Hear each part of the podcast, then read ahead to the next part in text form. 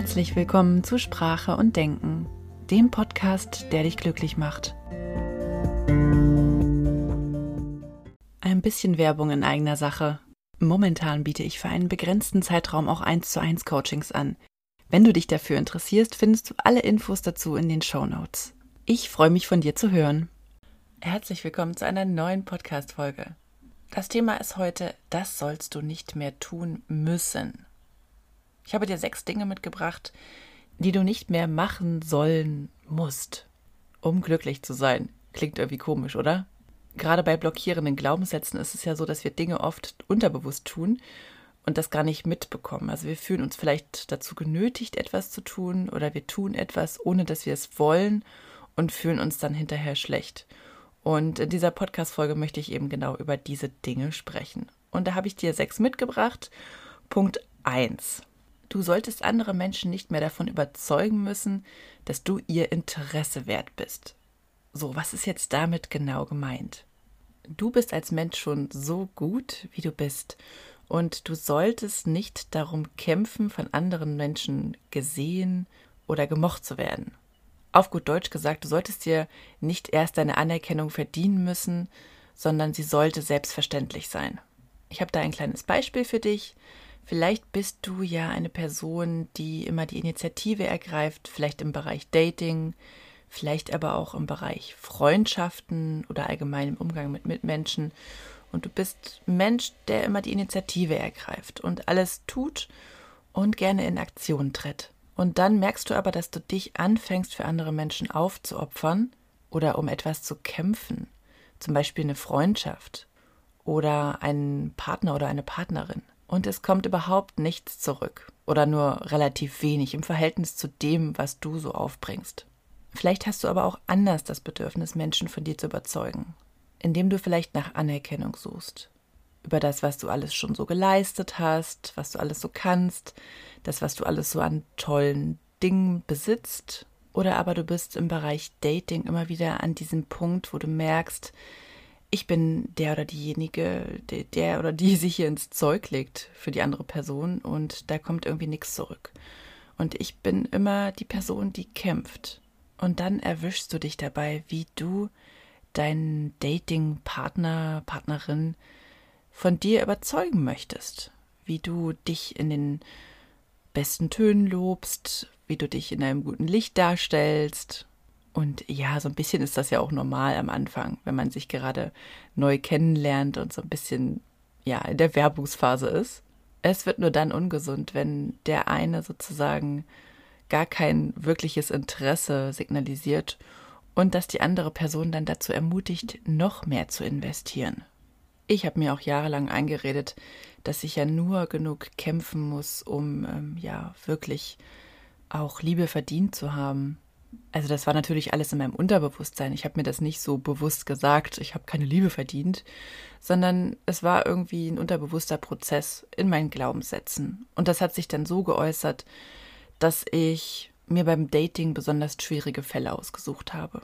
Entweder Männer, die vergeben waren oder Männer, die besonders schwer zu erreichen waren emotional, also die emotional überhaupt nicht verfügbar waren oder vielleicht jemand, der gerade im Begriff war, wegzuziehen. Ich habe das mit echten Gefühlen verwechselt und habe erst später herausgefunden, dass das eigentlich nur ein Muster ist. Oder war. Irgendwie hatte ich Angst vor echter Bindung. Klingt jetzt vielleicht ein bisschen absurd, aber ich habe mir das immer gewünscht, eine Beziehung mit wirklichen Emotionen, mit echter Tiefe, aber hab's dann doch irgendwie immer wieder vermieden, dass es dann so weit kommt, indem ich mir eben solche schwierigen Fälle rausgesucht habe. Und wenn ich dann in einer glücklichen Beziehung war, habe ich sie von innen heraus zerstört. Auf der niemals endenden Suche nach Liebe. Ich bin echt so froh, dass ich dieses Muster auflösen konnte, weil da liegen wirklich sehr, sehr viele traurige Momente hinter mir, sehr viele, sehr viel Liebeskummer und so viel unnötiges Leid. Ich habe mich wortwörtlich gefragt, was stimmt mit mir nicht? Warum bin ich nicht liebenswert? Dabei habe ich diese Situation ja selbst hervorgerufen, indem ich mir eben diese Menschen ausgesucht habe, die nicht emotional für mich verfügbar waren. Wenn du auch so ein Muster hast, Egal, ob es in Freundschaften ist oder in Arbeitsbeziehungen. Das kann auch sein, dass du dich vielleicht sehr bei deiner Arbeit aufopferst und nach Anerkennung suchtest. Dann ähm, empfehle ich dir wirklich mal dieses Muster zu hinterfragen und dahinter die Fassade zu schauen. Das ist alles kein Zufall, sondern lediglich ein Muster, das dich begleitet. So, Punkt zwei der Dinge, die du nicht mehr tun sollen, sollten, sollen, müsstest. So rum. ähm, deine psychische Gesundheit herunterspielen. Damit meine ich ganz besonders deine Emotionen und deine Gefühle. Und ähm, ja, die sind deine Warnleuchte für dein komplettes System. Wenn es dir schlecht geht, solltest du aufhören, das nicht mehr ernst zu nehmen. Und du solltest nicht versuchen, unnötig stark zu sein. Denn das geht alles zu Lasten deiner psychischen Gesundheit. Am Ende deines Lebens wird dir niemand einen Pokal überreichen und dir sagen, hey, du hast deine Gefühle dein ganzes Leben lang so super runtergespielt. Hier, ich überreiche dir diese Goldmedaille oder diesen Pokal. Eher im Gegenteil, es wird sich in deiner psychischen Gesundheit äußern und du wirst immer mehr spüren, dass du da irgendetwas nicht fühlen möchtest, dass du irgendwas nicht sehen willst und das wird sich dann in körperlichen Symptomen äußern. Magenschmerzen, Bauchschmerzen, Kopfschmerzen, äh, Taubheitsgefühle, Entzündungen, was auch immer. Unsere geistige Gesundheit ist genauso wichtig wie unsere körperliche Gesundheit. Die beiden arbeiten sozusagen Hand in Hand miteinander und sie sind, ich würde mal so sagen, zu 50 Prozent gleichgewichtet. In unserer westlichen Welt wird aber immer so getan, als wenn die psychische Gesundheit völlig schnurz ist, als wenn das egal ist. Nicht so wichtig wie ein Beinbruch oder was weiß ich, eine Bindehautentzündung, weil das kann man ja sehen. Und alles, was man nicht sehen kann und was nicht so offensichtlich ist, das ist ja nicht da. Das ist halt auch so ein großer Glaubenssatz der Leistungsgesellschaft. Ich dachte zum Beispiel auch lange Zeit, also wenn ich jetzt zum Beispiel über Kopfschmerzen hatte und mich krank gemeldet habe, dass andere dann vielleicht denken, ich simuliere nur. Was tatsächlich auch manchmal passiert ist. Also es, es gibt wirklich auch Menschen, die das dann auch so ausgesprochen haben und die Krankheit oder meine Krankheit dann in dem Fall runtergespielt haben. Also wenn ich nicht weiß, ob ich krank bin, wer soll es denn dann wissen? Du hast nur dieses eine Leben und wenn du deine eigene psychische Gesundheit runterspielst und nicht ernst nimmst, dann wirst du da irgendwann für draufzahlen müssen. Punkt 3. Du solltest nicht deine persönlichen Werte für irgendetwas opfern, um dazuzugehören um Anerkennung zu bekommen, um besonders viel Geld zu verdienen und so weiter. Also wenn du für dich persönliche Werte definiert hast, dann ist das schon mal super.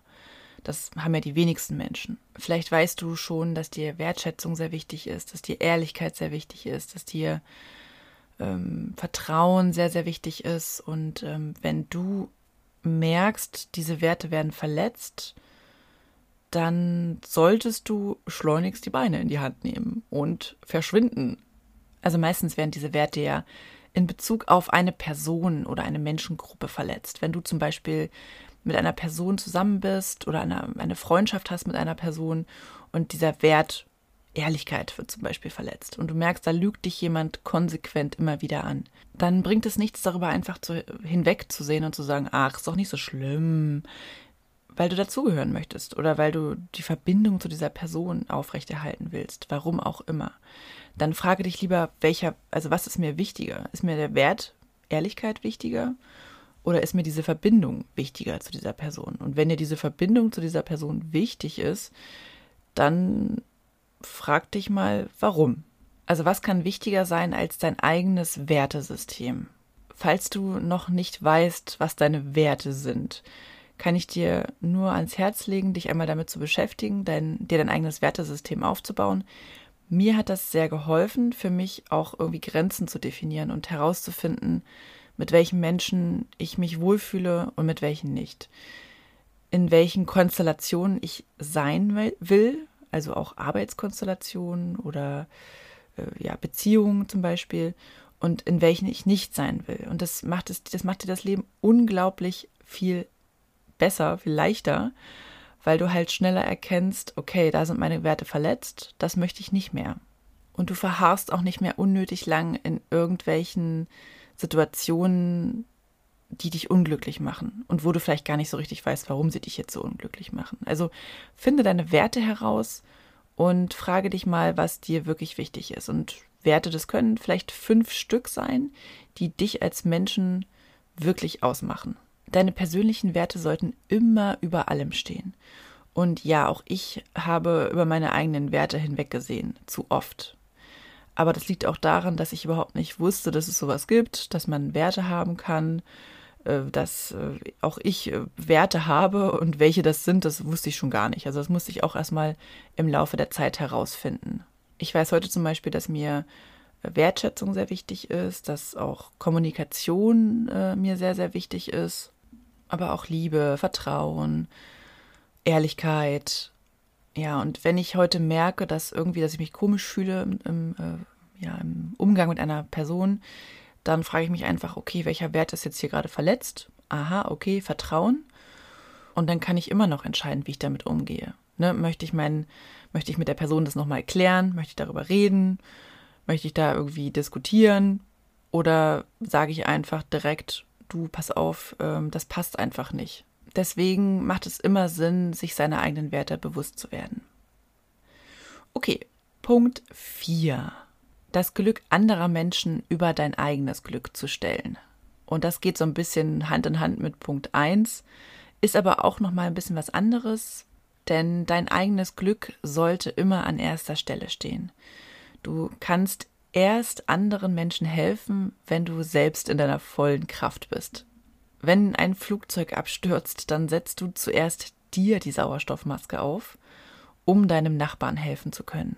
Und ich sehe das immer bei zum Beispiel Müttern oder auch Vätern, die ähm, ja, die arbeiten und machen und tun und äh, sich bis aufs, ja, die aus dem letzten Loch pfeifen sozusagen und äh, sagen, ja, okay, ich muss mich aber aufopfern, um, ähm, um eine gute Mutter zu sein, um für mein Kind da sein zu können und vergessen dann aber, dass sie halt eigentlich nur wirklich für ihr Kind da sein können, wenn sie selbst die Ressourcen haben. Also was bringt dem Kind das, wenn die Mutter völlig neben sich steht, völlig kraftlos ist, völlig ausgebrannt ist? Auch ein Kind möchte, dass die eigene Mutter voller Ressourcen ist und das Ding ist ja auch gerade beim, in der Konstellation Mutter-Kind, äh, ist es ja so, dass ja Mütter ihren Kindern auch vorleben, wie sie mit dem Leben umgehen. Und wenn Kinder lernen, okay, äh, ich muss aus dem letzten Loch pfeifen, damit, äh, damit ich irgendwie was wert bin, dann werden die das irgendwann auch so machen. In puncto Beziehungen ist es ähnlich. Also wenn du vielleicht der Mensch bist, der sich gerne für seinen Partner oder Partnerin aufopfert und sich selbst zurücknimmt. Der andere ist dann an erster Stelle, du kommst dann erst an zweiter Stelle. Wenn du das so vorlebst, dann wird sich das irgendwann in eurer Beziehung manifestieren. Und auch dein Partner wird in seinem Unterbewusstsein irgendwann haben, mm, okay, ich komme immer an erster Stelle und meine Partnerin, Partner kommt an zweiter Stelle. Das heißt also, wenn du dir selbst nicht das Gefühl gibst, dass du dir wichtig bist, dann werden es dir andere auch nicht geben. Warum auch? So wie du dich selbst siehst, so können andere dich sehen. Oder so werden andere dich sehen. Wenn du dich also selbst als minderwertig betrachtest oder als, äh, ja, wahre zweiter Wahl, dann wird wohl kaum jemand auf die Idee kommen, dich als High-Class Premium-Menschen anzusehen. Ist jetzt ein komischer Vergleich, ich weiß. Aber es wird deutlich, was damit gemeint ist. Punkt 5. Du solltest andere Menschen nicht davon überzeugen müssen, dass sie dich respektvoll behandeln sollen. Das bedeutet, also vielleicht hast du deine Werte, vielleicht weißt du schon, dass du Respekt verdient hast, was ja schon mal super ist. Allerdings kommt es immer wieder vor, dass Menschen deine Grenzen übertreten. Und das, obwohl du das immer wieder kommunizierst, dass du das nicht möchtest. Dann bringt es auch hier nichts, sich diesen Respekt erstmal erkämpfen zu müssen. Denn du hast es von vornherein schon verdient, respektvoll behandelt zu werden. Warum also irgendjemanden davon überzeugen müssen? Das hast du einfach nicht nötig. Eher im Gegenteil, andere Menschen sollten von sich aus schon so sein, dass sie dich respektvoll behandeln. Und nicht, weil du ihnen das 5000 Mal erklärst. Wenn da also jemand ist, der nicht gut mit dir umgeht und du hast das Gefühl, du hast es schon echt versucht und häufig ähm, ja das Thema angesprochen, du hast deine Grenzen deutlich kommuniziert, die Person ist aber irgendwie nicht gewillt, diese Grenzen zu respektieren, dann ist es an der Zeit, Konsequenzen zu ziehen. Weil du kennst dich, du kennst auch die Person und höchstwahrscheinlich weißt du auch, dass die andere Person sich nicht ändern wird. Dein Respekt, den du sowieso verdient hast, sollte keine Verhandlungssache sein. Es sollte nichts sein, worüber du mit Menschen erstmal diskutieren musst. Wenn also jemand dich nicht respektvoll behandelt, dann solltest du vielleicht viel früher die Reißleine ziehen, als dir lieb ist oder als du es vorher getan hast. Wir Menschen neigen häufig dazu, anderen nochmal eine zweite Chance, eine dritte Chance, vierte, fünfte, sechste Chance zu geben, weil es ja irgendwie doch sein könnte, dass die Person sich ändert, ja, uns zuliebe. In den häufigsten Fällen ist es aber so, dass das nicht passiert, weil diese Veränderung, die muss ja irgendwie von innen kommen. Aus einem Schmerz heraus oder aus einem Wunsch, irgendwas in seinem Leben grundlegend verändern zu wollen. Menschen verändern sich nicht, nicht einfach so, weil sie jetzt irgendwie gerade Lust dazu haben. Es muss immer irgendwie ein wirklicher Grund dazu da sein. Wenn du also den Menschen das Gefühl gibst, die kommen immer wieder damit durch, dass sie dich so behandeln, und du gibst nochmal eine zweite, eine dritte, eine vierte Chance, dann wird keine Veränderung stattfinden. Die Veränderung wird erst passieren, wenn da Konsequenzen gezogen werden. Das heißt also, dass du den Kontakt abbrichst, dass du ganz klipp und klar sagst, dass du es nicht mehr willst, äh, dass du nicht mehr so behandelt werden möchtest und äh, dass du ja die Freundschaft beendest oder die Beziehung. Kein Mensch sollte sich respektlos behandeln lassen. Und ein Wunsch, sich zu verändern, der fällt meistens nicht einfach so vom Himmel. Punkt 6 und somit der letzte Punkt. Du solltest nicht in deinen Beziehungen im Namen der Liebe leiden müssen. So, was meine ich jetzt damit? Manchmal sind es Glaubenssätze, die uns glauben lassen, die Liebe oder der andere Mensch, das steht über allem. Und es ist schon okay, wenn wir leiden. Also das beste Beispiel ist zum Beispiel jemand, der in einer Beziehung ist und der total leidet seit längerer Zeit schon, aber irgendwie sich immer wieder sagt, ja, aber ich liebe ihn oder sie doch so sehr. Ja, Bullshit. Was kann das denn für eine Liebe sein, wenn der oder die andere dich so leiden lässt? Oder wenn du dich selbst so leiden lässt? Was für, eine, was für eine Liebe ist das dann? Das muss auch noch nicht mal eine lange Beziehung sein. Das kann auch in der Anfangsphase sein, vom Dating zum Beispiel ähm, wenn der ein oder andere vielleicht irgendwie das Bedürfnis hat, sich da aufzuopfern für irgendjemanden, der sich, der das einfach nicht zurückgibt. Und äh, wir leiden dann oder du leidest dann in dem Moment und hast aber das Gefühl, ja, aber ich mache es doch, weil ich ihn oder sie so, so, so, so gern mag, so liebe. Frauen und Männer, die hängen jahrelang in toxischen Konstellationen fest. Das müssen doch nicht mehr Beziehungen sein. Das ist einfach nur das daran festhalten an irgendeiner Illusion, an einer Person, die vielleicht der ideale Partner oder die Partnerin sein könnte. Und ja, leiden dann ewig lange, nur weil sie denken, dass das Liebe ist. Frauen oder Männer hängen jahrelang irgendeiner Person hinterher, die sich überhaupt nicht mehr für sie interessiert, die vielleicht schon längst aus dem Leben raus ist, schon längst neue Familie hat, neue Partnerschaften, schon Kinder in die Welt gesetzt hat aber ähm, ja, dann heißt es so, ja, aber ich, ich hänge da noch so hinterher, ich, ich liebe ihn oder sie doch. Er oder sie ist doch genau die richtige Person für mich. Und das blockiert dann das Hier und Jetzt. Das Glücklichsein im, im Jetzt, im, im aktuellen Moment. Also wenn du nicht lieben kannst, nicht wirklich glücklich sein, also glücklich lieben kannst, weil da noch irgendetwas ist, für das du leiden musst und du dir einredest, dass das die wirkliche Liebe ist, dann stimmt da irgendwas nicht. Leid hat nichts mit Liebe zu tun. Das ist höchstwahrscheinlich irgendein Muster, was du mit dir rumschleppst und noch nicht aufgelöst hast.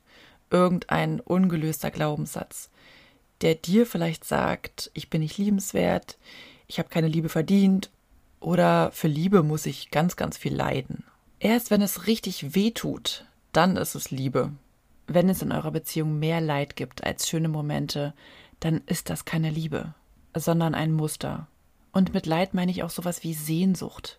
Das Warten darauf, den anderen wiederzusehen oder dass der andere sich meldet. Leid kann aber auch bedeuten, in einer passiven Rolle zu sein. Zum Beispiel ähm, nicht wissen, woran man ist, zu viel Unverbindlichkeit oder dass die eigenen Bedürfnisse auf der Strecke bleiben. Egal in welcher Form. Wenn du mehr Mangelgefühle hast, also mehr leidest, als dass du wirklich dich erfüllt fühlst und glücklich in einer Beziehung, Freundschaft, aber auch in einer Arbeitskonstellation, dann ist das nicht gut für dich. Alles, was dich leiden lässt, das klaut dir Ressourcen.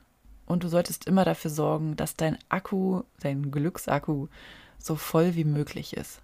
Viele Menschen leiden einfach zu sehr und denken, dass das irgendetwas mit Liebe zu tun haben muss, weil es sonst keine richtige Liebe ist, wenn, wenn es nicht richtig weh tut. Sie vergessen aber, dass es einfach nur ein Muster ist, das ihnen vorgaukelt, Liebe muss wehtun. Wirkliche Liebe, die muss nicht unbedingt wehtun. Die ist einfach schön, schön und vertraut und sicher. Die schönen Momente überwiegen und nicht die Mangelmomente.